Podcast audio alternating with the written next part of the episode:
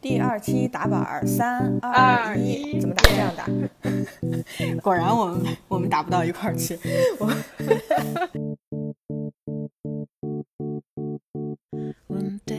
Hello，大家好，我们是大小 X，我是大 X 小璇，我是小 X 七七。每周五晚我们聊点儿有有的没的。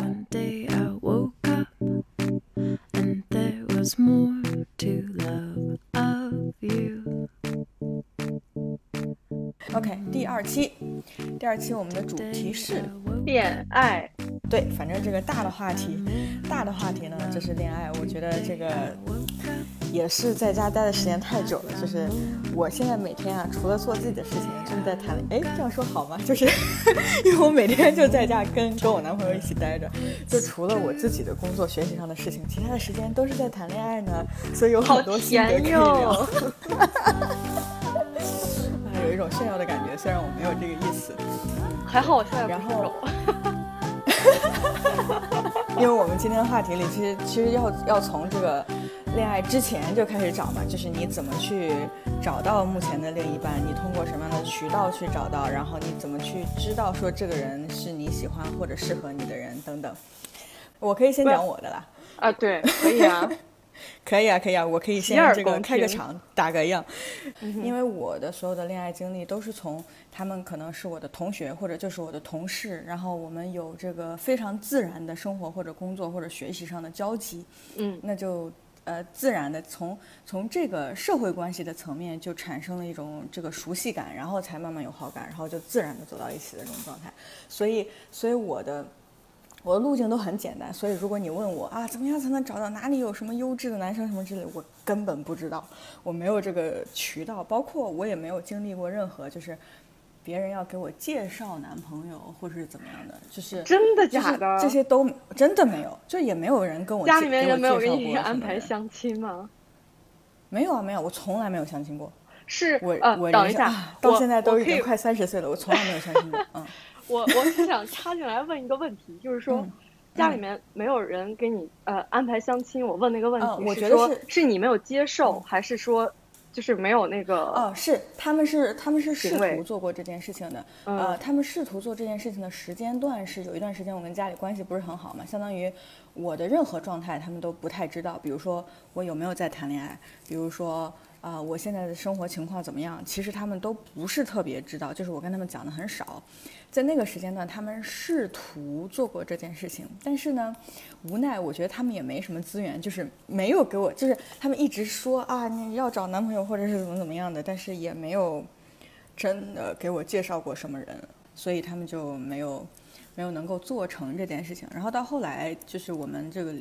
我跟家里人聊的多比较多的情况下之后，其实最近两年，也就是在我现在这一段恋爱的这个时间里面，我才跟家里的关系，我觉得越来越好吧。然后，嗯、但是这个时间我的感情就比较稳定了，所以他们也不可能去考虑这个事情。所以我确实没有这方面的经历，这也还蛮神奇的哈。我都活了这个 这么多年了，然后从来没有这个，对，我就是真的没有被介绍过什么男生啊。我问这个问题是因为我们两个是来自一个地方嘛，那我们肯定知道我们那个地方对于我们女生在什么样的年纪该做什么样的事情，就是整个社会背景或者是社会文化都是这样。如果说是你没有接受相亲这个这个形式。对我来说，这个事情我也不接受嘛。那就是他们没有做这个事儿，我就觉得就是其实挺神奇的。我非常能 get 到你的 point，就是对吧？就是不是说什么对于一个山东女生来说最叛逆的事情就是没有考公务员，什么什么之类的，有这样一句经典的话。哎，我我是今天正好看到一个微博，然后就是说在小城市里面，如果你三十岁没有结婚，你就是怪物，就是在那个审判的。呃，体系里面，嗯，是的，是的，我非常理解这件事情。其实我刚刚讲那段时间，我跟家里人关系不好，也主要就是因为这个。这个起因就是从我上我大学毕业之后，既没有读研究生，首先我没出国啊，就是当时啊，我没出国，我妈已经很生气了，说、嗯、啊，至少你要在北大读个研究生吧。我也没读研究生，OK，你没读研究生就算了，你连公务员也不考。你知道吗？就好像触到了我们那个地方的家长的底线了，就是啊，你这个你这个这个孩子怎么回事？然后我是完全不接受那一套价值体系的嘛，所以所以我就相当于就没法聊。那那个时候就是一打电话就全是这种指责啊、批判，然后就是我讲我自己的想法，他们也根本听不进去。所以有好几年的时间，我跟家里人的交流都很少，就是主要就是因为这个。所以在我个人的发展，呃，是当时我个人的发展其实是我们家庭当中的主要矛盾。然后那其实。感情或者是伴侣这这一块儿，他们就啊，当时也没顾得上，当时也小嘛，所以 所以也就呃没有在这方面有什么他们没能呃获得很大的进展吧，啊对，所以我非常能 get 到你的点。其实像你跟家里的关系一直还算，至少跟我相比啊，就是跟家里的关系还是蛮好的，所以我完全可以想象你肯定接受了。这个叫什么？至少得到了很多来自这方面的压力，或者是他们的一些想法呀等等。但是呃其实也有变化，就是因为中间有过多轮沟通，对，从最开始的可能是填鸭式的塞给我一些，对，比如说要相亲对象或者对资源，嗯呃，嗯然后到后面慢慢的变成是说我慢慢的跟他们沟通，是我呃可能一开始不太能接受相亲这种形式，然后我慢慢的跟他们说了一些我的标准，之后再加上可能就每次也没有成功过，对，所以明白他们可能也气馁了。渐渐的放弃了是是吗？对，但是还是以至于到后来，尤其是到现在，就变成家里面可能就是说，呃，在我父母或者是我更亲近的这些亲戚这个层面，他们自己是不会做直接介绍男生给我，但是就是他们的朋友会呃就是推来这样的资源，那对于他们来说又觉得这是别人对你好，这是这是别人为你好，你见不见的。呃，就是这个资源会先推荐过来，你知道吗？就是、嗯就是嗯以他们的角度来讲，他们是中间中间者、中间人，他们不是那个直接呃要给你介绍呃相亲对象的人，因为他也相当于知道了解了我自己对这个事情很抵触嘛。那你你你说你虽然得到很多这样的这个呃这方面的介绍，但是没有成功过，那你一般你呃我我这么问吧，你成功的路径是什么？就是你你通过什么样的渠道去认识你想要找的人呢？相当于是第一个是同学嘛，然后后面的是相亲介绍的，然后再就是现在的，你现在这个是怎么认？通过什现在是朋友？朋友介绍的。对，可能我会我感觉还是身边人的圈子好像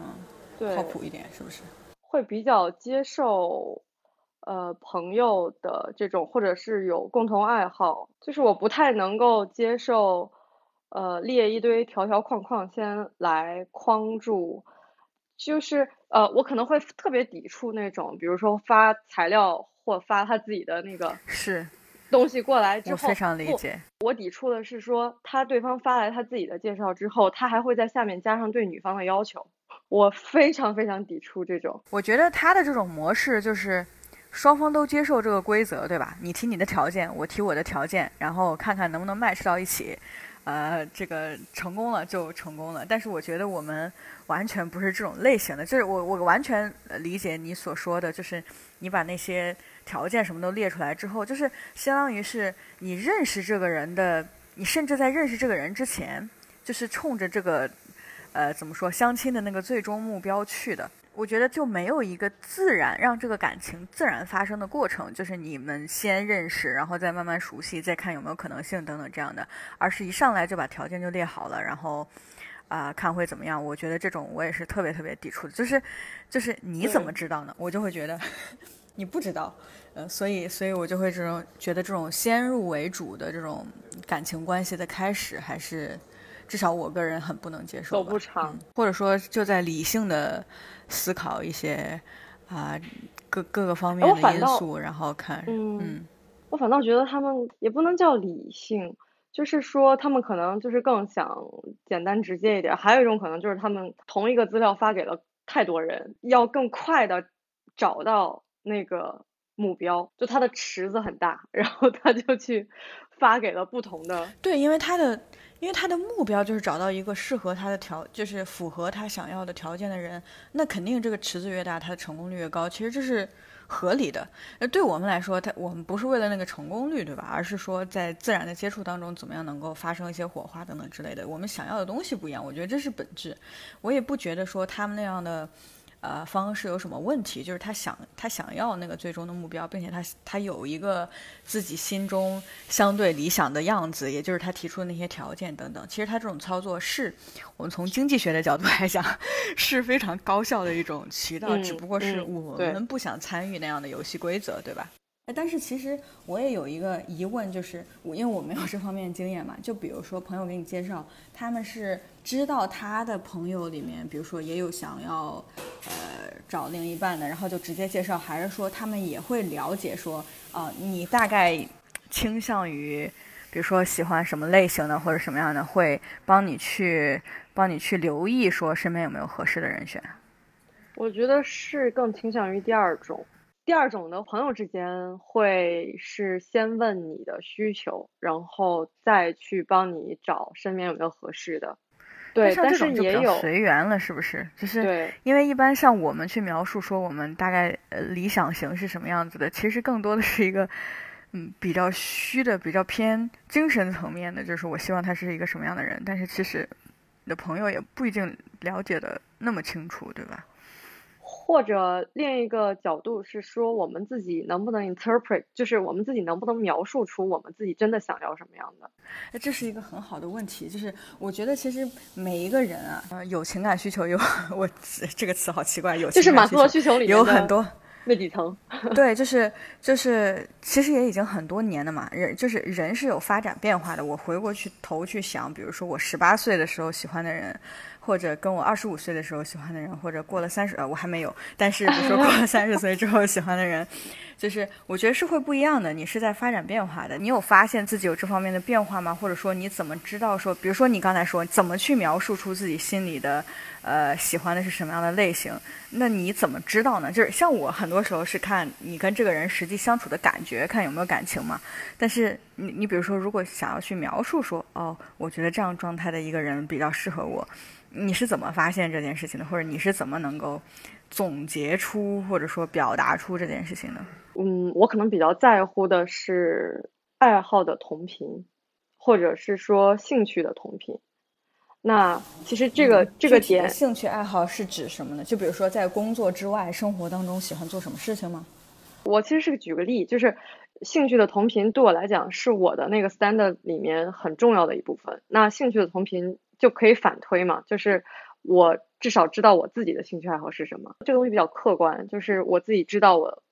呃是在哪些方面对自己有要求的，那我可能对对方也会有要求。明白，可以举个例子吗？我其实有一点，这感觉有一点抽象。抽象就比如说，我知道你，我知道嗯你的兴趣爱好很多，你会希望对方也有什么样类型的这种兴趣爱好呢？呃，比如讲我是每天健身，然后我会希望对方是个自律的人。自律这个词其实有一点广阔，呃，对，就是对我，那我把 它嗯 narrow down 但是我理解就是或者就就这么讲，他的自律在于他有一一项非常擅长的运动，或者是坚持下来的东西。就还是健康的部分，呃，运动或者是健身，或者是就一定要非常擅长。我我甚至都不是说他他只是做，他要擅长。对，OK，哎，你对这一点很有要求是吗？我之前不知道这件事情。真的吗？就是，呃我不知道，我不知道，我只知道哦你对自己的要求很高。其实我并不了解说啊，你对另一半的期待是这个样子的，我之前是不知道的。嗯，哎，这也是我我的新发现。比你比如你问我我喜欢什么样的类型的，我可能都没有什么特别特别明确的想法。当然，in general 哦是有的啊。比如说，首先我非常希望，呃，这个这可能有点太这个呃底层了，但是我觉得至少我希望他在各个方面是一个好人。你理解我的意思吗？这个好人很 general，但是就是他是一个善良的，然后他要做，他去他选择做对的事情，然后对对对对，就是那个我们去评价一个，呃你说他是好人的时候，那些那些品质，这个是我希望的。我觉得，因为这是我的这个价值观中非常重要的一部分，就是嗯你要去做对的事情，然后呃，就是要对得起自己的心吧，就是就是这样的一个人。我觉得这是基础，就是甚至如果他不是一个好人，我都不想跟他做朋友，就别说什么，呃，这个接下去的一些呃更深层次的 relationship 了。然后还有就是。你你如果让我去想的话，我可能喜欢这个幽默搞笑一点的人，就是生活当中就不那么无趣，因为我是一个很欢乐的人，然后我也希望我的生活中能够充满欢乐。但是这不代表说，呃，他如果不幽默就不行，就是我只是说有一个倾向性，然后我会觉得我跟这样的人更合得来，比如说交流起来会更更通畅一些啊，就是这种感觉，所以。我觉得我也在，我也在探索当中，就是其实是更了解自己想要成为一个什么样的人。那你对于如果是两个人一起一起的生活，或者是你进入一段恋爱的话，你希望他是一个什么状态，可能就有一个更稍微清晰一点的感受，然后这样才能够提出一些相对明确一点的想法吧，就是对于你的期待、你的条件是什么样的。但我觉得我我其实目前还没有特别的。呃，怎么说呢？我我还是没有一个特别具体的想法，所以我觉得我是一个真的很随，很看感觉，很在这方面非常随缘的。就是你你你有没有碰到那个合适的？如果没碰到，可能那就没办法，就是这种感觉。我觉得我很认同你的刚才说的那个点，就是说至少要先是朋友，就至少要，因为我刚刚讲说比较客观的那个兴趣，或者是说就是。呃，自律的那件事儿，就是想说，我们可以从这个点切入，变成朋友。嗯，那我们相当于是一直有话聊，有话聊，我觉得就是也挺重要的嘛。再有一个点就是，我是很相信自己，也就也也是很相信自己感觉的，就也不是说先你就抛给我一堆，就是像相亲的那种那样的条件，我也不想去发现这个人的有趣的地方在哪儿，就是我会觉得这个。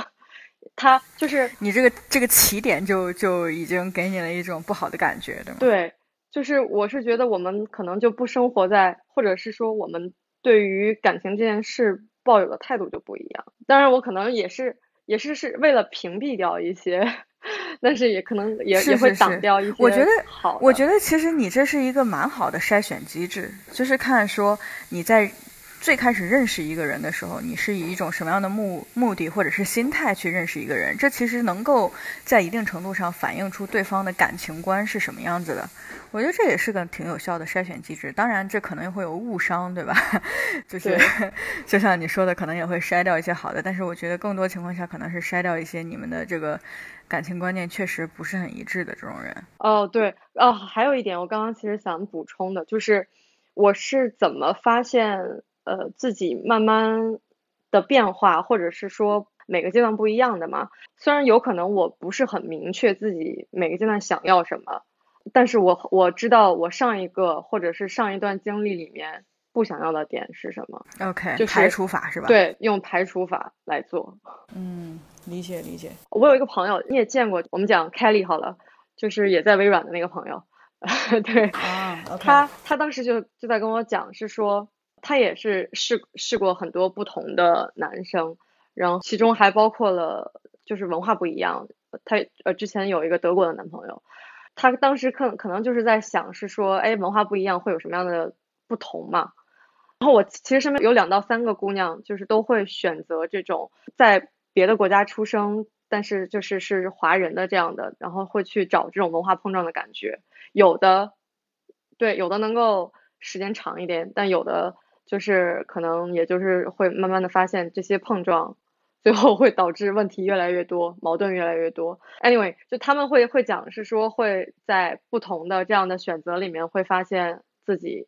不想要什么，然后就在下一个能够更好的筛选到下一个更好的目标吧。可能就就还是处在一个排除加找寻，排除加找寻，然后就会把这个范围慢慢的缩小。没错，没错，明白。其实我有一个问题啊，像你刚刚提到的这种跨文化的恋爱，其实有的时候就比如说你的一段恋爱最后呃分开了，可能有，我觉得可能有两方面的两大类的原因。第一类是说这个人本身跟你不合适，就是他自己作为一个个体，你可能有一些不喜欢的地方，或者是你嗯觉得、呃，就是可能你自己在发展，他也在发展，然后你们的这个喜好有了一些变化。但我觉得其实也有第二种可能性，就是也是一大类，就是你们两个可能作为个体其实是合适的，但是因为你们的相处方式，或者说平时你们在恋爱期间的这个。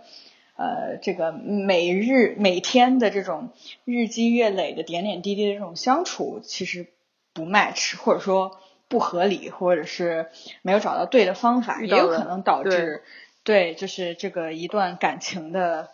呃，最终没有最终没能坚持下去。其实我觉得这种情况还挺常见的。那我看到很多身边的案例都是这种两个人感情很好，就是觉得也很合拍，但是在相处过程当中有很多问题。对，嗯就是就是在两，比如说两个人的沟通啊、交流啊，然后比如说这个考虑事情的优先级啊，包括谁要为谁妥协啊等等之类的，在很多这样的问题上无法达成一致，或者没有找到一个合适的方式，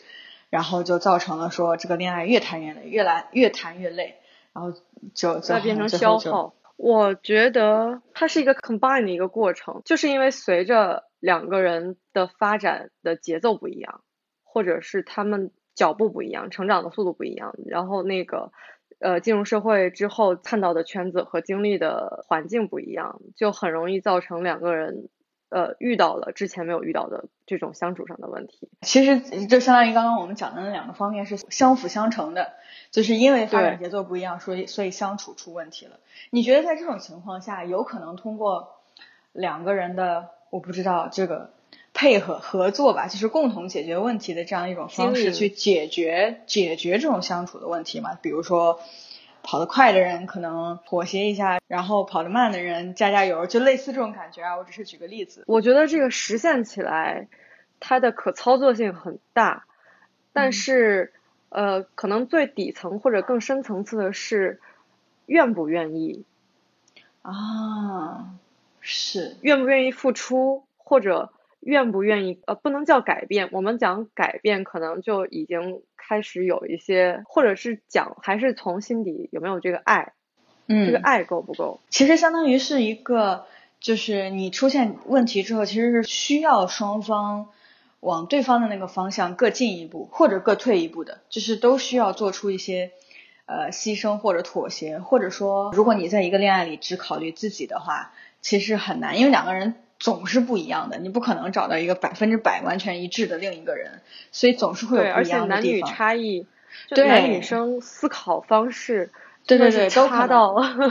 都可能会有区别，所以如果你不想，就如果你凡事儿都先考虑自己的话，我觉得肯定很难。就好像你说，呃，如果你对对方没有那么爱了，你可能不愿意为对方做出改变或者牺牲或者是妥协等等之类的，其实是很难再继续经营下去的。肯定是需要在呃有的时候你需要去考虑对方，或者有的时候是你把双方共同的利益放在第一优先级上，可能比较容易解决问题。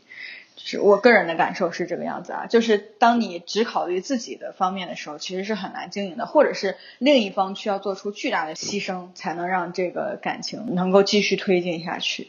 你会觉得像像我就有一种感觉，就是在有些事情上，可能我们考虑自己的感受或者什么就 OK 了，但是在有些事情上是，你真的是要好好的考虑对方的处境或者是感受，嗯或者是以两个人这个，你把两个人作为一个共同体，然后去考虑我们的双方的利益最大化是什么样子的。我觉得不同的事情的处理还是有，还是有不一样样的地方。对对，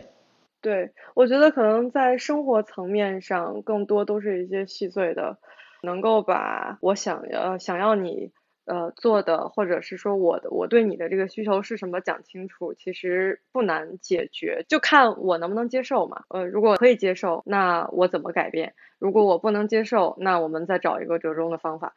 但是可能如果不是在生活上的，就我也在思考，就是就是因为本来找自我这个事情，就自己对自己还是一个探索的过程，那就是对方对你来说，就也是在这个里面是相当于加进来的嘛。是的，是的，是的。哎，其实我觉得这是个很好的点，就是其实你在跟另一个人相处的过程当中，是加速了你对自己的了解。因为你相当于有一个非常亲密的人，能够在旁边观察你，或者映射出来你的一些行为，然后你就能更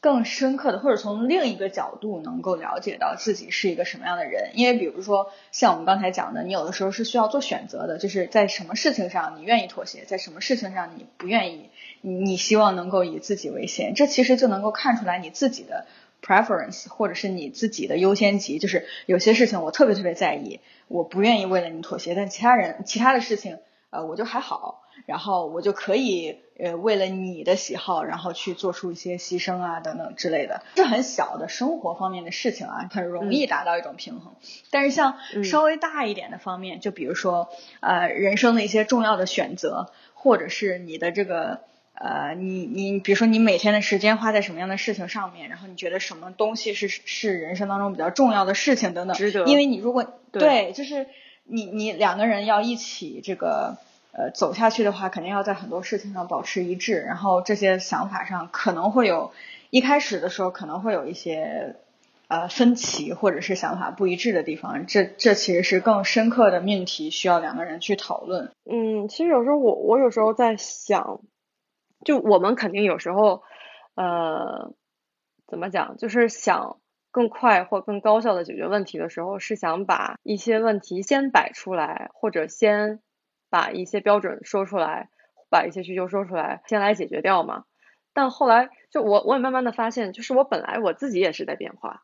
那我每一个阶段，我可能抵触的事情，或者是说我这个这个阶段能接受，或者我这个阶段不想面对的事儿，也不太一样。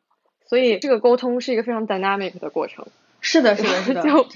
没错，没错。我觉得一直保持一个很有效的、顺畅的沟通是特别重要的，因为就是说的，其实其实我觉得还是回到刚才那一点，就是两个人其实都是在发展变化的。当然，这个两个人的相处能够促进互相的这种变化，但是你作为一个个体有自己的发展路径，所以在我嗯，这是另一个话题了。就是我觉得在这个你选择你的另一半的时候，我现在觉得很重要的一点，虽然我之前没有仔细去想过这个方面，但是可能是从我的现在这一段恋爱当中，我感触很深。然后我觉得非常重要的一点是，你们有着比相对比较一致的发展步调，就是。不管是发展的速度还是大致的方向，你们是大概一致的，不然的话，你是肉眼可见的可以看到两个人渐行渐远。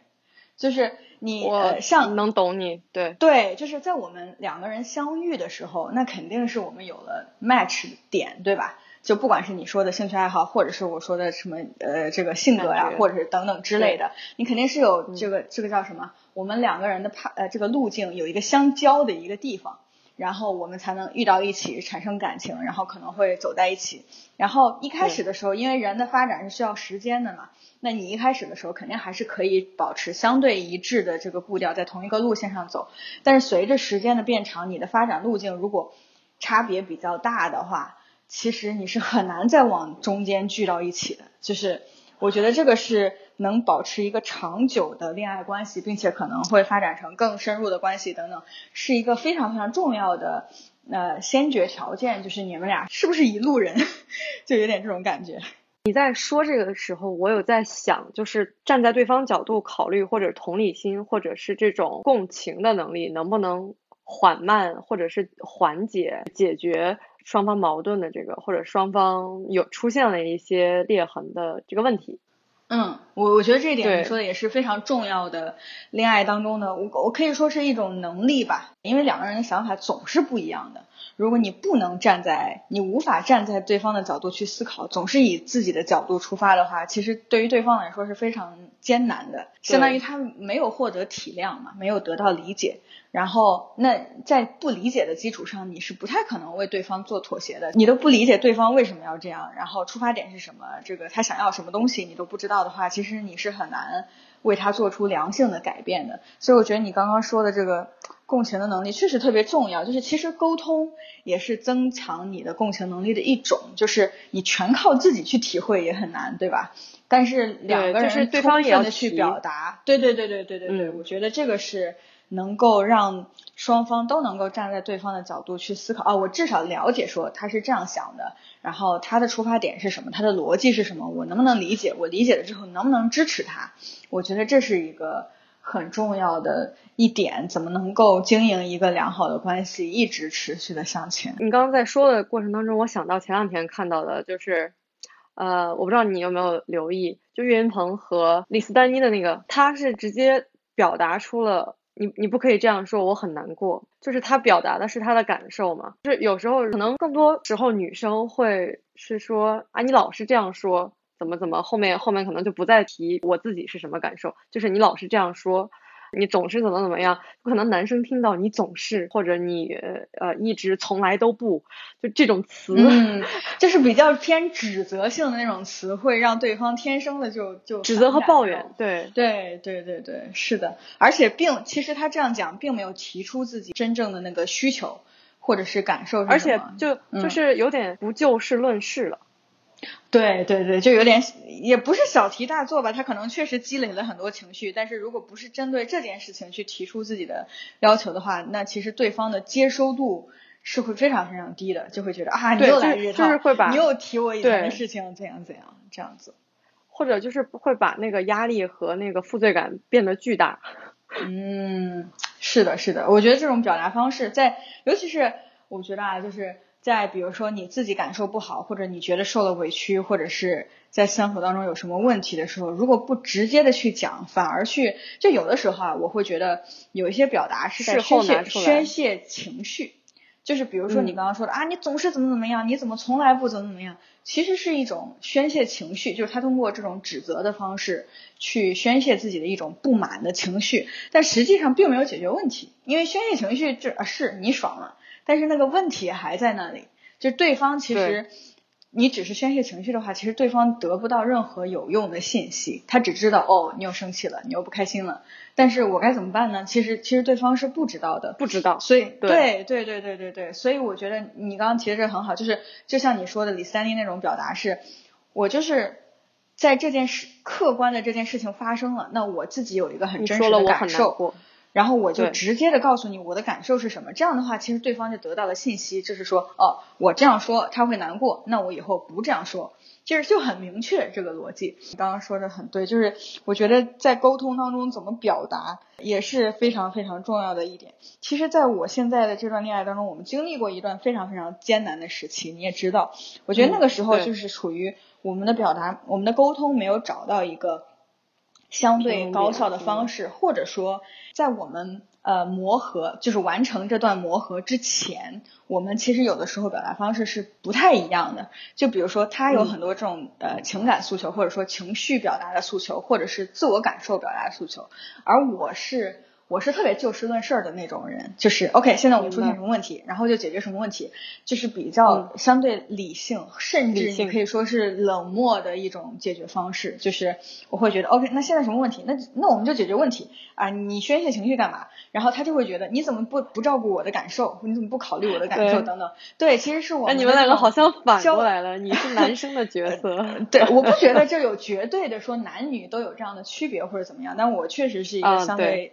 理性能比较理性处理这些的人。但是我觉得在我们磨合过程当中，我会越来越体会到，或者说我越来越尊重说，那他现在就是有这样的情绪。他就是有这样的感受，而在他的身边只有我，那他除了向我去表达，还能跟谁表达呢？就是这种感觉，所以我会呃越来越能够体谅说他有这样的情绪的表达诉求吧，或者说自我感受的表达诉求。那比如说他在嗯一件事情上，比如说我们相处的一件事情，他感受就是不好，那他就是要表达出来，而这个感受的，他比如说他产生什么样的情绪或者产生什任何感受，都是没有任何对错的。因为感受是很主观的事情，就是任何对同一件事情放在不同的人身上，就是会有不同的感受。那你就要尊重说，这个人在这件事情上会有这样的感受。那我我觉得这一点，这个理解是，这也是我觉得这这个我在这个恋爱当中也不断的在学习怎么去理解别人，怎么去考虑这种，因为我是一个比较，我是一个相对比较擅长能能隔绝自嗯己的情绪的一个人，但是当当你遇到对方如果有比较强烈的情绪的时候，你该怎么去理解他？该怎么去化解他的情绪？怎么尊重他的感受？我觉得这是非常大的一个 learning。当然，同时他也在逐渐的了解到我是一个怎么样处理问题的一个方式，所以他有的时候，因为像我有的时候，如果他在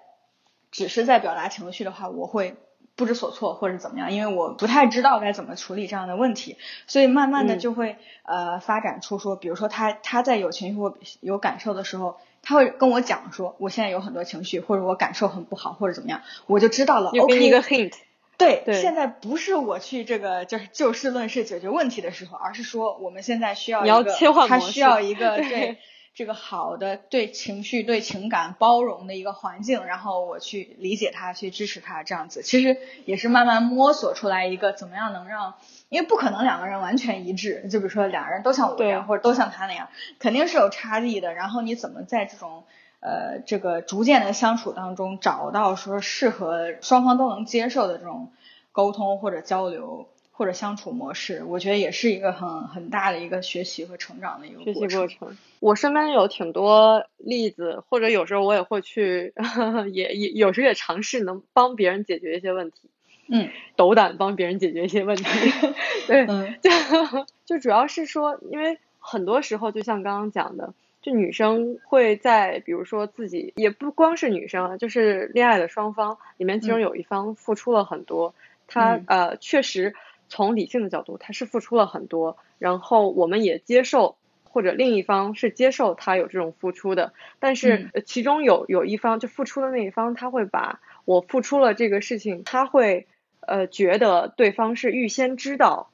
我付出了那么多。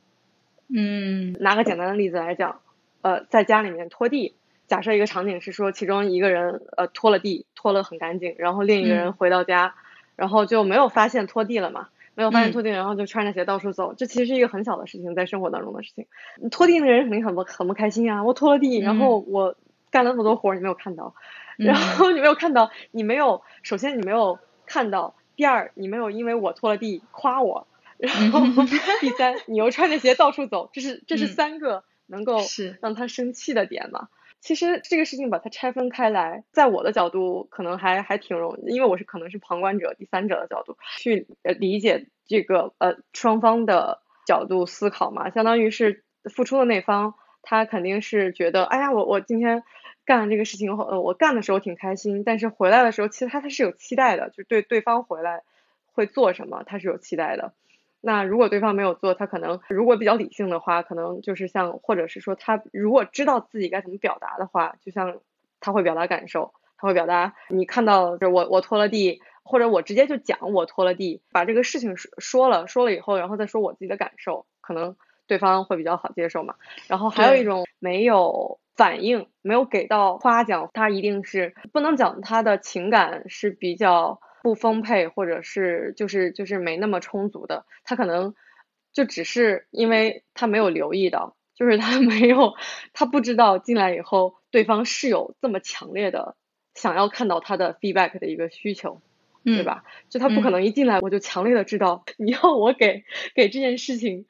就或者是给这个行为做一个，啊，我要夸你，就对方一定要讲是说，哎，我做了这个事情，我希望你夸我，就把整个我做了什么，我要你，我想要你干嘛，然后我就会开心，就这个事儿讲清楚，我觉得就挺好了。这两方其实都比较 easy 去去解决这个问题。嗯，明白明白。其实我觉得这引出一个我也是体会蛮深的一点，就是你知道我们在，我觉得尤其是中国人啊，就是在跟关系越好的人面前，可能越吝啬于说出那些特别夸奖或者特别鼓励的那种话，然后就有一种这个。呃，这个把那种好话都留给外人的那种感觉，就是如果简单来说的话，就比如说，其实比如说我们在面对同事或者是面对客户的时候，哪怕是不是特别真心诚意的，也能说出很多那种啊你好棒呀等等之类的那种，呃这种夸夸群里的类似那种感觉的话，但嗯社交面具，对，就反而跟你自己这个关系最亲密的人的时候，却却没有去讲那些。其实我也在这个学习这一点，就是其实你身边的人才是你最需要去把这个能量用上去的人，因为其实你面对你的这个呃最亲密的人，你是有那个真心的，就是你觉得他好，你觉得做了一个好的事情，那就更多的把这个你想要去夸赞对方、去表扬对方、去鼓励对方的这个能量放到对方身上。就是我们并不是做不到这一点，而是没有意识到我们需要为我们的呃男朋友或者女朋友或者伴侣吧，去嗯去做这件事情。我觉得这个意识是很很重要的一点。就比如说，呃，你刚刚说的，我们回到这个拖地的非常小的这样的一个问题。一方面是，当然拖地的这个人要非常主动的去表达，因为这不是一个这不是一个什么对方一眼就能看出来的事儿，对吧？也不是什么很大的事情，所以我觉得主动的表达是很重要的。但是另一方面，我觉得从那个就是这个刚回家就回来的人，我觉得是他自己也没有建立这个意识，是说啊、我的伴侣在家里可能做了很多事情，那我是不是就是他没有去呃给自己留出这个 energy 去观察一下，说，哎，我的伴侣是不是今天又做了什么事情？我嗯有没有什么地方可以去表扬他、去鼓励他的？就是他，你看他都没有意识到，他穿着鞋直接就在家里走，就说明他完全没有注意这件事情。我觉得是双方都建立这样的意识，就是说，呃，我做了什么事情，对方做了什么事情，然后及时的给对方反馈，哪怕是很小的事情。但是你你知道，当我们即使是你知道，比如说来自客户或者给客户来自乙方吧，就那种这个虚情假意的夸奖，我们心里还是开心的。更何况是你嗯身边亲密的人真心诚意的去去给你那些讲那些鼓励的话，所以我觉得这是这也是在这个恋爱当中，我觉得很重要的一种表达方式，就是就是你不要嫌多的，越多越好的去去表达、去赞美、去夸奖对方。我觉得尊重他可能付出的任何一点这个多余的 energy 在你们两个的关系上，我觉得这也是这个意识、这个 awareness 也是非常非常重要的一点。呃，我刚刚顺着你的这个讲，我想有两点，一个是嗯说，对于我们两个这种可能解决问题向的，或者是嗯就是在思考他表现出这个行为，或者是他有这种需求，他到底底层是想要什么，或者就就还是说我们可能会更分析的更稍微理性一点点吧。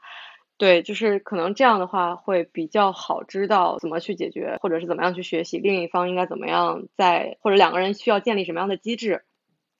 就是这样会好解决。但是更多人可能会习惯于本来的那种模式，然后会一直在这个模式里面打转。嗯可能对于我们年轻人来讲就还好一点，就是会大家会有一种呃多沟通、多多学习，或者是说大家有很多朋友可以可以倾诉，然后我们会接触到的一些新的信息或者是新的这些资源，能让你去呃迭代自己的这种这种认知嘛，会会觉得可以在跟对方沟通，或者是怎么样，能能把这个相处的模式纠正，也不能叫纠正，就是缓和。改善。那对于嗯对，那对于可能更多上一个年纪，或者是说上一代人，呃，就是不同世代的这些人来说，他们有一些就是被 settle 下来的一些东西，很多或者离婚，或者破裂，或者是怎么样，就感情上出现问题的，并不一定说是问题本身不能解决了，而是说就大家愿不愿意，或者就还是就双方没有找到那个怎么去解决的是。那个点吧。没错，没错，没错。我我其实这一点体会非常深，就是因为有些人是陷在自己的模式里，非常非常难出来的。这可能不止对，不仅是呃这个情侣关系或者是夫妻关系，可能其他的关系也是一样的。就是当他已经呃非常的呃怎么说，自己建立了一套自己的体系之后，是很难去打破这个体系的。这也是很多这个我们看到的一些呃，尤其像你说的上一代人之间出现的问题，是因为他们不愿意走出自己的这个模式，不愿意打破自己的习惯，然后所以导致问题得不到解决。我觉得这是一个客观的现象，但这并不代表说他们就没有办法去做这件事情。我觉得还是像你说的，他们有没有积极的去寻找方法，或者我觉得这是非常重要的一点。因为我有非常非常切身的体会，就是刚刚我也跟你讲，就是最近两年我跟我家里的关系好了很多，是因为首先从我妈她个人的角度，她自己有很大的改变。就是她大概这两年开始学心理学，然后就对自己的了解，我觉得她更深入的了解了自己，也了解了各种人际关系应该怎么样去处理。我觉得他发生了非常大的变化。当然他还是他，嗯但是我觉得他在看待事情的这种心态、角度，然后怎么去理解这个世界等等这些方面，开阔了非常多。其实相当于是他在积极的寻找办法去解决。不只是比如说他和我爸的关系，或者他和我的关系，甚至是他和这个世界的关系，他希望能够找到一种方法去和解。然后我觉得他进步非常非常大。现在他是我们家的，就是我们家三个人的那个群里面，他是这个这个负责夸夸的主力，就是哇，对，他是他以前也是一个、就是、给阿姨的 学习能，力点是不是要赞。是不是要为他点赞？超级棒！就是他，我觉得他之前的时候是属于相对比较容易陷在自己的情绪里，然后不知道该怎么处理和解决的一个状态。现在我觉得他真的是整个人开阔了很多，我觉得他学会了怎么样积极的从从积极的方面去看待任何一件事情，所以他就常常在那个群里夸我、夸我爸什么之类的，然后我们俩就很开心。然后我觉得他的这种积极的改变，其实对于我们整个家庭观这个三角形的家庭关系的改善是非常非常重要的，也是非常核心的。就是我能够，嗯就是肉眼可见的看到这种变化，说我们之间的沟通是怎么样变得顺畅的，然后问题是怎么样能够更好的解决的。包括你像之前的时候，他很不理解我做的一些事情，我自己的选择，而现在他其实有些时候他。他还是不理解，因为我们的世界已经不太一样了，就是我们接触的环境啊、人啊等等都已经不太一样了。他有些事情其实是还是不太理解的，但在不理解的嗯情况下，他还是可以支持我。我觉得这个是非常非常重要，也是非常大的一个改变。然后这对于这个改善关系也是非常非常重要的。那我们回到这种恋爱的关系当中来，我觉得是一样的，就是你有的时候就像两两个人想的不一样嘛，你可能并不能完全的理解对方。呃，就是为什么要这么，尤其是在他自己的事情上、自己的选择上，可能你并不能完全的理解。我们也不一定就是就就一定要期待自己都能完全理解对方。但是我觉得我们互相之间要有这样的一个信任，即使在我不完全理解的情况下，我也愿意支持他，我也选择去支持他，这样子。我觉得这是非常重要的一点，就是你在跟别人相处的过程当中，更了解自己的这样的一个过程。你通过去理解别人，其实也也帮助你自己去理解自己。我我一直觉得这个是特别重要的一点，就是因为你的整个人生，不管是你自己的发展，还是你跟别人相处，还是你建立一段亲密的关系等等，其实都是你自己人生路上的一种探索。然后这个探索其实更。更能够帮助你去发现自己想要成为一个什么样的人，然后我想要走一个什么样的道路。就比如说我在跟我男朋友恋爱的过程当中，因为他在美国，然后我就到美国来读书。当然，这对我来说也是一个很好的选择，但也是对我人生路径的一个呃巨大的变一个一个比较大的一个变化。对，然后那你在这个取舍的过程当中，你就会发现自己真正想要的是什么。你在国内已经积累的那些东西对你重不重要？你是你待在一个你舒适的环境里对你重不重要？你是选择踏出那个舒适圈，还是留在那里？然后你怎么去应对呃这些变化？包括你在比如说我跟我男朋友相处的过程当中，我们在发生分歧的时候，我选择什么，我放弃什么？其实，在做这些嗯所有的这些选择的时候，我是更了解自己了，我是更知道说哦，原来这些东西对我这么重要。我不愿意放弃，对，但是有另一些东西看似好像呃，比如说在社会舆论或者是大家的评价当中好像很重要的东西，但实际上我并没有那么看重，所以我觉得这是一嗯个这个刷新对自己认知的一个过程，也是非常的有价没值的。，相当于对方是加速了。就刚我们其实有可能我一开始就在说这个问题，就是对方加速了你对自己的认识，是的，是的，你对自己的成长或者探索上，相当于是一面镜子。对，因为有时候你自己看自己的时候，有很多缺点看不到，他然后对方指出你的这些问题或者是缺点的时候，你到底是反抗、接受、接纳吗？嗯然后嗯这其实都是在探索自己的我能我是。问题是就给到自己一些疑问的，然后还能更好的帮助自己去找到合适我，或者是说，呃，就发现我自己说，哎，我之前挺在意这个的，但是后来其实有变化，然后就觉得遇到这些事儿，我反倒没那么在意了。对，我觉得从另一个角度看，就是从个人，呃，我们我们讲这个，就是人都在发展变化的这个角度来说，其实一个好的伴侣，不仅仅是能够加速你帮助发现自己，也是能够加速你发展自己的。就是因为人在这个变化、成长、学习的过程当中，也是会有一些，就像我们要做选择，啊、我们要学习新的东西，可能也会有一些迷茫的地方或者不清楚的地方，需要自己去探索的地方。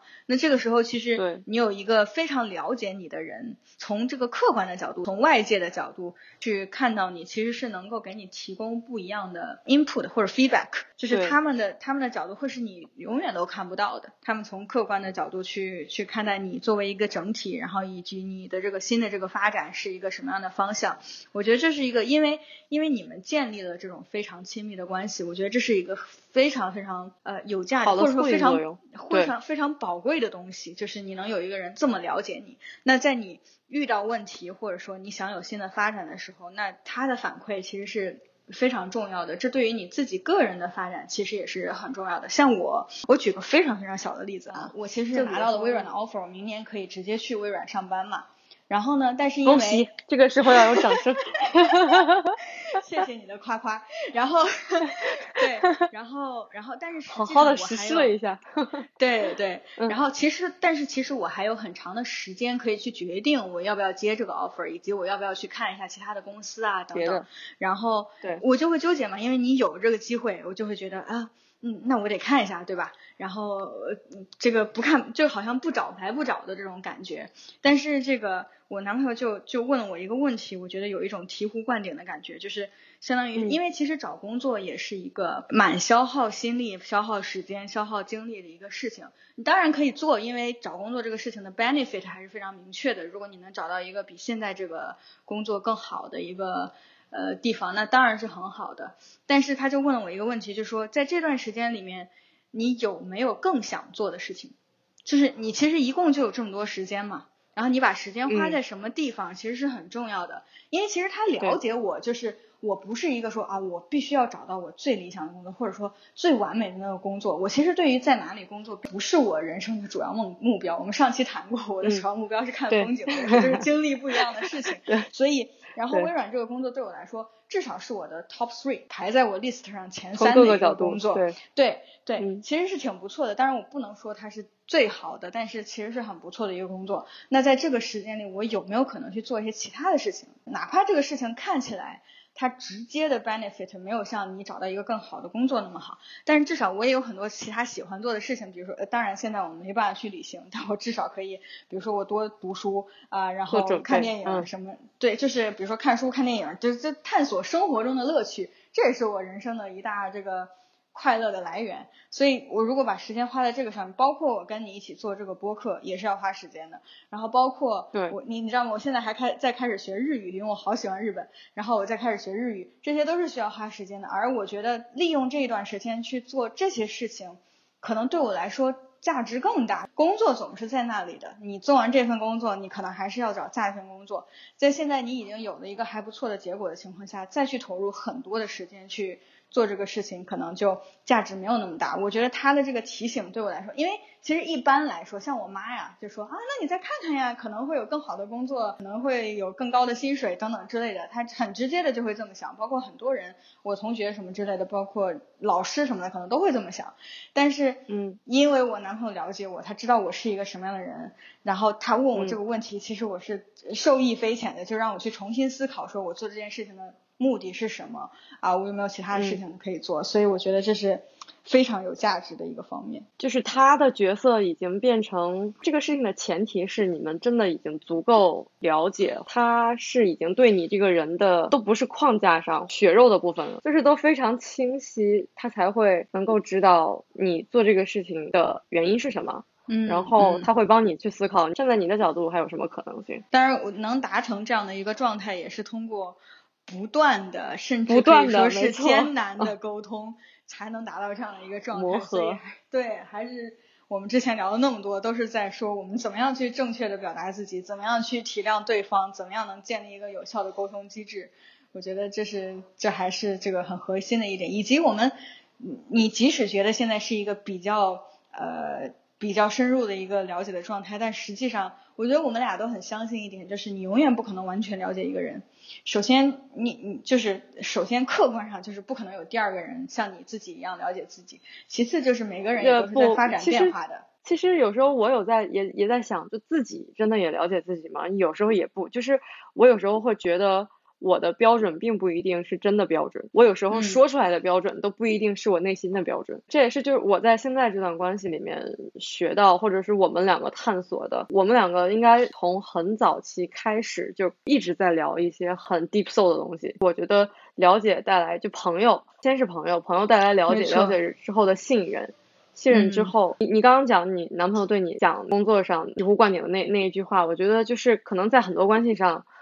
这是一个锦上添花的事儿，但是我觉得对我们来说很重要。就咱俩都是属于那种很走心的，我们嗯刚刚你讲走心向，都是这嗯样的人。是的，是的，是的。我我其实觉得，呃，你刚刚说对有些对很多关系来说是锦上添花的东西，我其实不觉得这样。当然，这可能是我比较主观的一个想法，就是我觉得如果你嗯想要一个关系非常、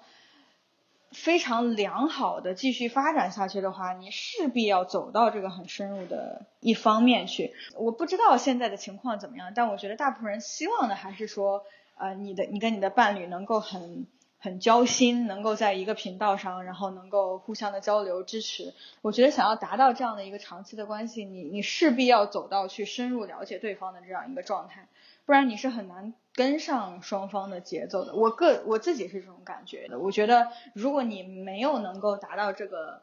状态，你当然也是能够一起这个走下去的，不是不可以。我觉得很多人是这样，但我不觉得他们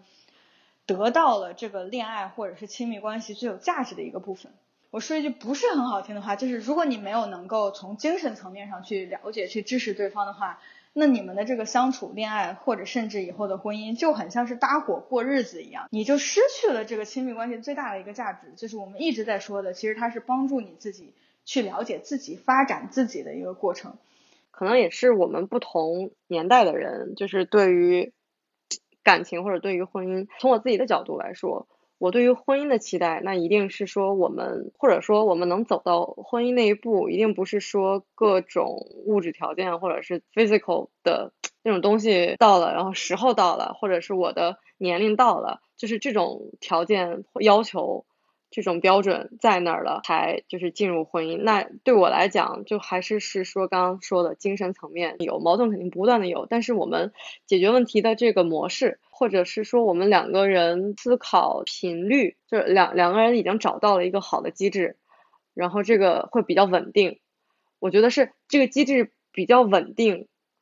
会给我带来很大的这种 support，能让我知道呃感情或者是婚姻对我来讲是一个生活当中和我其他的自我发展也好，工作啊，还有其他方面友情啊，就各个方面也好，它是平行往前走的，而不嗯是一个再往后拽的。嗯，那我觉得可能那个时候是是到了的。我理解你的意思。我觉得我对于如果要从恋爱走向下一步，比如说呃，就是婚姻关系这个状态，其实我个人有一个呃不太一样的感受，就是我觉得不管是恋爱还是婚姻，它的本质是没有区别的，其实就是你跟一个人建立一个非常深的一个深入的一个关系，然后你们共同面对解决问题，你们共同去呃呃去。应对这个世界吧，我这么说。然后我觉得，当你处在一段呃，你已经觉得探索的很稳定，以及呃，就是能够互相支持的这样的恋爱关系的情况下，我就就像我现在的这段关系一样，我其实并没有冲动，或者是并没有一个想法，觉得说哦，我们到一个什么样的状态，可能就可以走入婚姻了，而是另一种感觉，嗯。就是我们不管是不是走入婚姻，都是一样的。我们都可以很好的一起在一起生活或者互相支持，或者是共同面对一些事情，它就不存在嗯。一个什么是否有一个合适的 timing 或者怎么样。因为有的时候婚姻这个关系是有呃是有些情况下你需要去应对一些社会上的规则，对吧？就是这个规则是指啊，比如说必须要夫妻才能怎么怎么样，就类似这样的，它是有一些这样的规定的。对啊，在这种情况下，你可能需要这样一种关系。但是仅仅从我们两个人的角度来讲，其实当你的关系发展的越好，就是你越觉得稳定，呃，这个觉得这个人是呃是对的人吧，或者这是一个让你很安心的一个关系，我反而我反而没有那种呃这种感觉说哦，我们呃一定会走入婚姻或者不会或者怎样，因为我非常有信心，就是不管遇到什么样的情况，我们是可以一起去解决，一起去走下去的，不管我们对对是不需要那个婚姻这件事情去维系这个关系的。所以，所以这是我的一个不不同的感受。其实，在就比如说我们在早期，我觉得像没有像现在这么稳定的时候，我是非常希望能 走入婚姻关系，就感觉那样就可以稳定一些。但我觉得这是一种本末倒置，就是如果你在这个恋爱的阶段都没能把它变成一种更好、更健康的关系的话，那其实婚姻不会帮助你，就是它甚甚至可能都不一定往什么方向去走了。所以，所以我觉得我这可能是我们新一代人的一种想法，像。主要是因为上一代人，你你可能没有婚姻，你可能连饭都吃不饱或者之类的啊，在那种社会环境下是有这样的约束的。但是我们其实不存在这种顾虑，我们完全自己生活也是也是可以活得很好的。那这这个恋爱或者说这种关系对我们的价值到底在哪里呢？我觉得还是贯穿我们的节目，就是我们强调的怎么去通过理解对方去理解自己。对对对对对，我觉得这个这个是最大的一个价值。但是有时候。会会在想说的是，嗯，就比如说进入婚姻，进入婚姻的话，就还是说不是和这个人，不是单单和这个人，你要和和一帮人，就就他背后的所有的关系去做 connection。我有时候会讲我恐惧，也不能叫叫恐惧婚姻，就是我有时候会不太，就是不太想要进入婚姻，就是因为呃跟这个人。建立起了稳定的这样的关系，我已经花了很多心力，而且我觉得我们已经到了一个很平稳的阶段了。然后我要再加入一些新的他背后的这些关系上，然后有时候我会会恐惧。嗯，我非常非常理解你的意思。我我以前也是有很大的这样的 concern 的，就是一方面是我需要跟一帮就是他的家庭里的人去建立新的关系，另一方面其实我对于。呃，别人跟我的家庭建立关系也有恐惧感，相当于是双方我都会觉得这个关系是很大的一个维护成本或者怎么样，我就觉得这是一个婚姻的，好像是一个负坠一样的，就是我不喜欢的一个东西。然后，但是现在我对这件事情很坦然，是其实是我以前对于，比如说，首先我对于我自己和我的家庭之间的关系没有信心，也确实是没有信心的，就是。我们关系确实不好，就是我跟我爸，我跟我爸妈都无法达成一个好的交流，我更没有信心说我的另一半可以跟我爸妈达成一个好的关系。对，那反过来也是一样的，我跟呃另一边的那个家庭怎么样建立一个关系，也是一个很未知的。我觉得这是可能我对于对方的这种关系的管理没有信心。就是因为其实哪怕是两个关两个家庭建立关系，就是我和对方的家庭以及对方和我的家庭建立关系，但是主要的这个关系的节点还是在我们两个人身上。我其实是主要需要去处理，不管是我和他和我的家庭的关系，他需要去处理，不管是我和他和他的家庭的关系。如果对这两个节点有信心的话，其实你是不会担忧这一点的。但是我非常理解你刚刚的说法，是因为我曾经经历过很长的时间，是首先我对我自己的家庭关系没有任何信心，我怎么可能会有信心说别人也加入这个关系？处理另一个，我就会觉得，对，对我就会觉得啊，这会更糟，我太不喜欢这件事情了。但是因为现在，我觉得首先我对于我自己的家庭关系更有信心，就是我更舒服，然后更知道怎么去。呃，怎么去 handle 我和我爸妈的关系？那其实这同时代表着我也可以处理别人和我爸妈的关系，因为至少我对于这个三角关系的稳定性，我现在是自信的。然后那别人加进来的话，我也知道怎么去容纳他。那对于从另一边来说，我也相信他可以处理好这种关系，因为从你们双方去这个交往的过程当中，你也可以看到他是怎么去处理人际关系的。可能不仅仅是家庭关系，各种各样的关系，然后就好像你担忧呃这两个家庭之间的关系，为什么不担忧说啊你你也需要加入他的朋友圈，他也需要加入你的朋友圈，就这其实也是一个你不一定是这个同一类人或者怎么样，但是我觉得是建立在说我们相信对方知道怎么交朋友，所以我们。可以加入，愿意加入对方的朋友圈。那我觉得，同样的，你相信对方可以处理好家庭关系，那你就可以自信的去建立这个连接，就是不至少不会去担忧说，哎呀，这个事情会搞砸，哎呀，两个家庭好烦呀，呃，我怎么我怎么搞呀？就是怎么处理这些长辈的关系啊，等等之类的。我曾经有很强烈的这样的一种焦虑，但我觉得现在没有了，就是相当于是我对自己有了自信，我对对方也有也有信心。就是能够处理好这样的一个关系。对，其实又回到了我们整个今天整个 topic 的主题，就是还是在自我的就自己的个角度错，，没错，没错，没错，是的。对，就自己的问题没有解决，才会导致就是有这样的 concern 嘛。对你对各种各样的关系都产生焦虑，其实是自己没有信心。啊，我觉得很好，就是相当于你现在找到的，或者是现在在稳定的这这个关系，回归到我们今天这个主题，就是更好的找到了自我的需求，然后也没更好错的找到了自我价值。嗯嗯嗯，是的，是的。对，哎，你有没有看昨天的那个，就是《乘风破浪的姐姐》里面，不是总决赛，然后阿朵说了一句话，她说这个真正的有安全感的女性是知道嗯自我价值在哪里的女性，就是嗯这个安全感不是说，因为很多时候我们谈安全感说。这段感情给我安全感，你这个家庭给我安全感，等等之类的。就是我觉得这些都是外在的，对对表面赋予你的东西。一个很真正的稳定的安全感是来自于立得你给是自己的。对，就是我知道我自己价值是什么，我非常的有信心，然后我对自己就是相当于是我相信自己，那我也就相信我身边的关系，我就相信自己是安全的。我觉得这个是不断的在探索学习的一个点，就是你你所寻求的安全感，可能我们在年轻的就更小的时候。需要这些，比如说，呃呃，这个另一半或者你的家人或者给你支持怎么样，你才能获得安全感。但我觉得现在我嗯在逐渐的去探索，说我自己给自己安全感是一种什么样的状态，这样你就不用去担心说这些关系能够给你的这个安全感带来非常大的一个冲击和影响。另一个角度就是说，你如果把这些期望或寄托都在别人身上的话，很分散，而且再加上就很耗精力和时间和就是这种成本嘛。然后如果都回归到你自己身上来的话，这个东西变成其实很核心，而且也变成是说更聚焦了，更聚焦在我自己就自我的探索。那其实我觉得其实会把这个简化，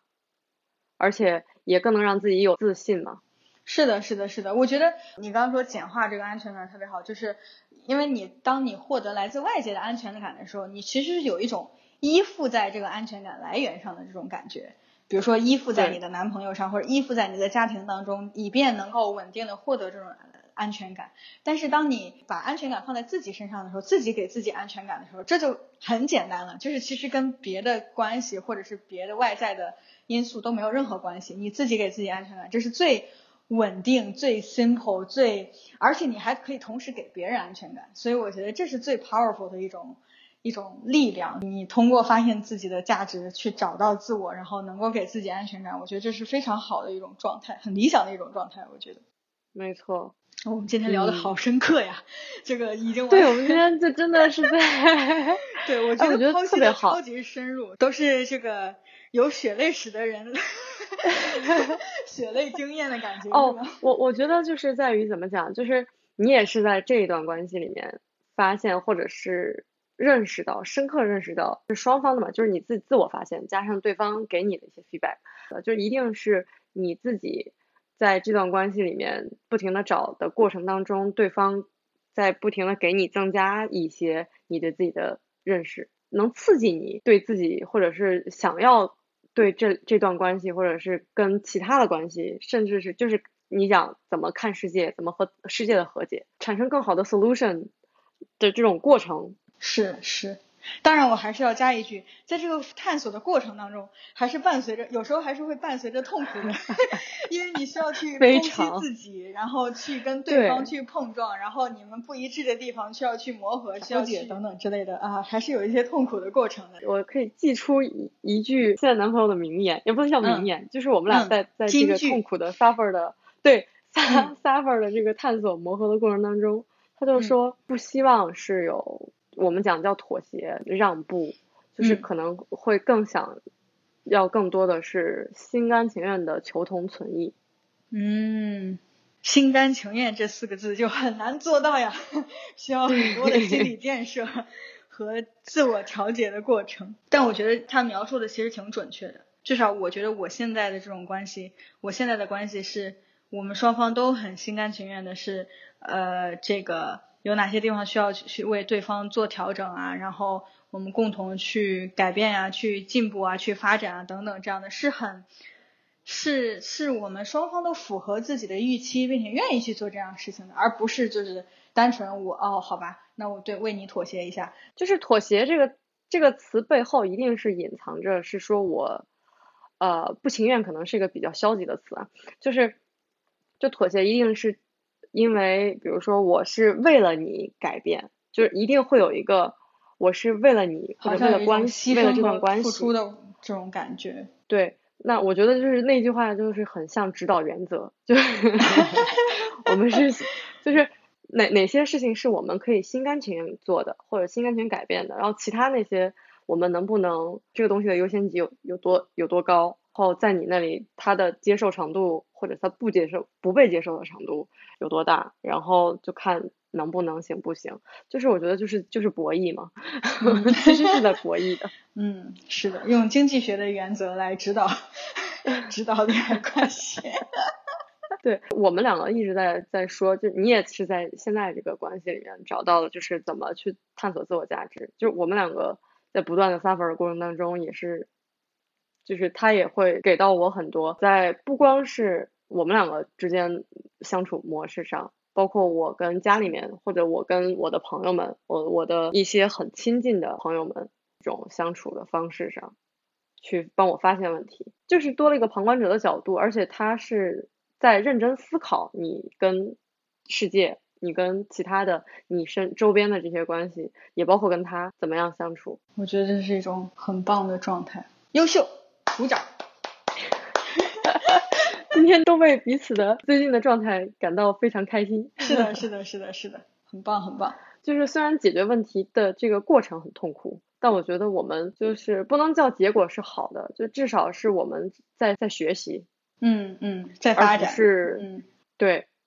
而而不是原地打转。我觉得一个一一一个好的关系，确实是能给你带来很多你自己很自己可能永远都寻求不到的一种价值感的。无论男生女生在恋爱里面，就还是一个很重要的词，就三个字，讲需求。就是也，我觉得其实男生很多人很多情况下是不太表达或者不太说的嘛。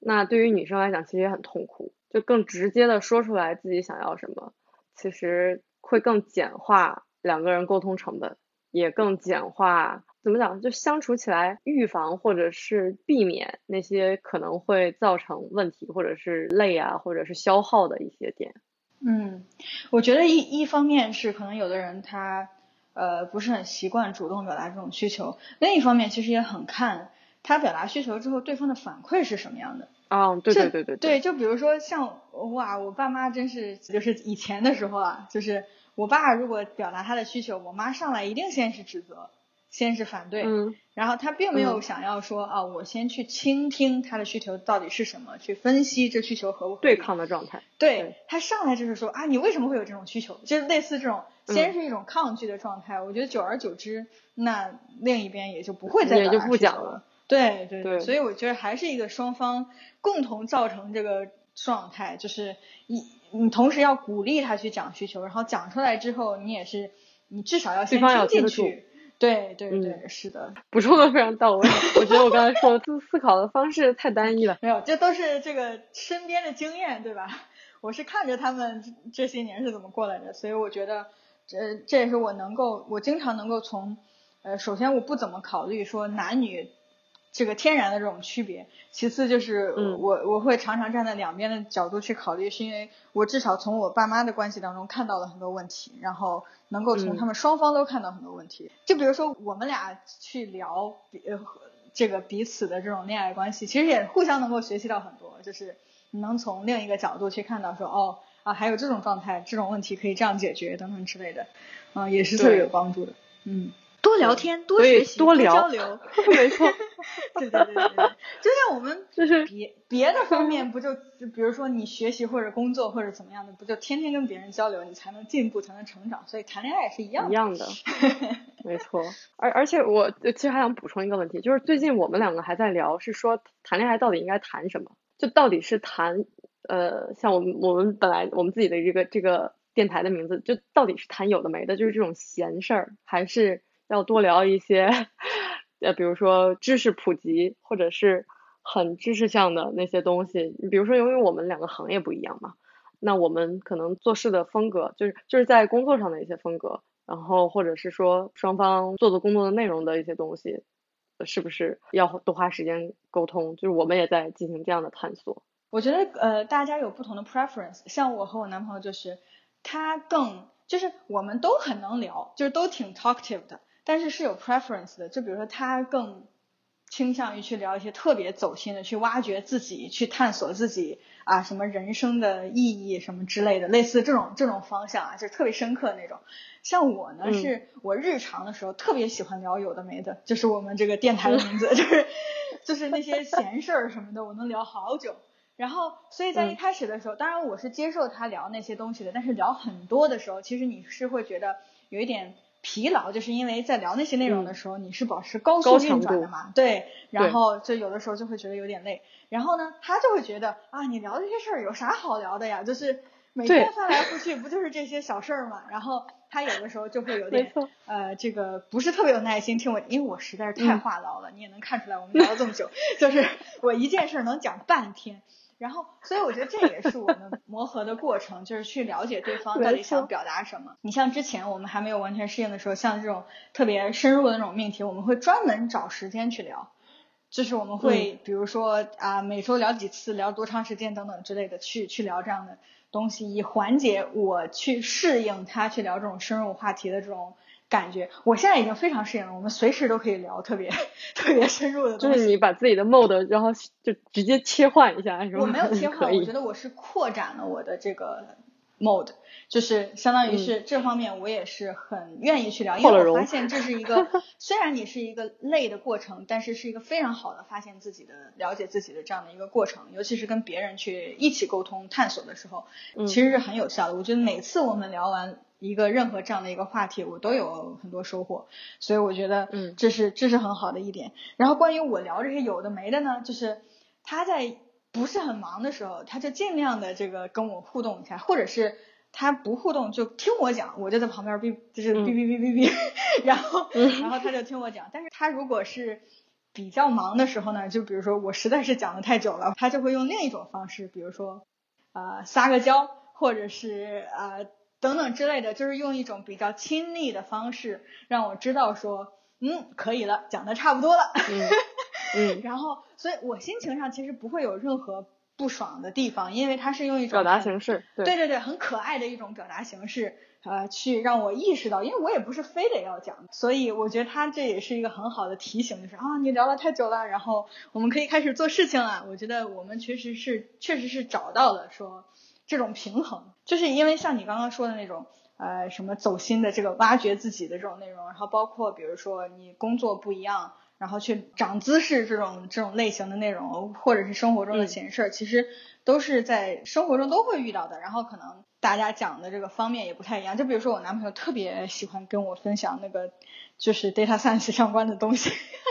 嗯，然后当然我也对数据很感兴趣，所以在我能听懂的部分，我就很很认真的去听，然后这个努力的去提出问题。当然，他有的时候也想拉我入伙去学习一些非常难的算法，这个时候我就婉拒了，就是 不好意思，你自己来吧，就这种感觉。所以我觉得都是一种嗯平衡的艺术，我觉得这也是一种探索的过程，看你怎么去平衡你们平时的时间，你们两个人一起相处的时间都花在了什么地方。我们在互相学习吧，就是我也会发起很多这个很走心深入的这种话题去探讨一些问题。嗯他也会主动跟我讲一些有的没的闲事儿，比如说什么 NBA 又怎么样了，或者呃之之类的，就是这种无聊的笑话或者是什么之类的。但是我觉得我们嗯在彼此互相的影响，就是让把适应把我们嗯去、对对适应到一个相对一致的这样的一个频这个沟通的频道上。我觉得就是大家在摸索的过程当中，就是可能在我们两个的接触过程当中，就是最开始我是会很直接的给到说我不喜欢聊哪些哪些哪些哪些，就或者是说他在聊那个的东西的时候，我会直接告诉他我不太想聊。就刚你讲，我一开始也是属于比较聊一些干货，或者聊一些觉得既然花了时间聊天，就要聊一点有价值的，但是可能就是这种高强度的输出。或者是聊这种内容就比较耗脑子，就会有点排斥聊那些家长里短的事儿。但其实有时候他也会给我反馈是说，其实有时候我自己也在聊这件事情，但我自己没有意识到。所以有时候哎，就是对方会是一面镜子，就是说你本来讲你自己不喜欢，或者你本来会会拒绝这个事儿，那我也注意了，但是哎，你自己就开始聊了，没有意识到，嗯，对，这种这种反馈其实是很有很有价值，因为我们自己都在自己的体系里，我们自己是对于自己已有的体系是很舒服的，所以很多这种。边边角角的地方是很难注意到的，但是对方的感受就会很深。我觉得这是我们往往是看自己去去看大面上有没有什么问题，像这种比如说细节的部分什么之类的是很难注意到的，因为我们已经形成习惯了。但是我觉得，对，呃，对我从我男朋友那儿得到了很多这个很好的反馈，这不是。这都不算细节吧，就是有效的反馈。你你性你性格里面的一些你自己不容易观察到的一些地方，比如说你的交流方式、你的思考方式、你的做事的原则等等之类的。其实我得到了很多非常好的有有效的提醒，就是啊，你你这个事情是这么做的，然后我才意识到，哦，原来我是这样的，我从来不知道。对对对，就是这种感觉。对，我觉得特别好。我们两个现在的这个状态都是在一个上升上升的关系。对对对对对，上升的关系当中。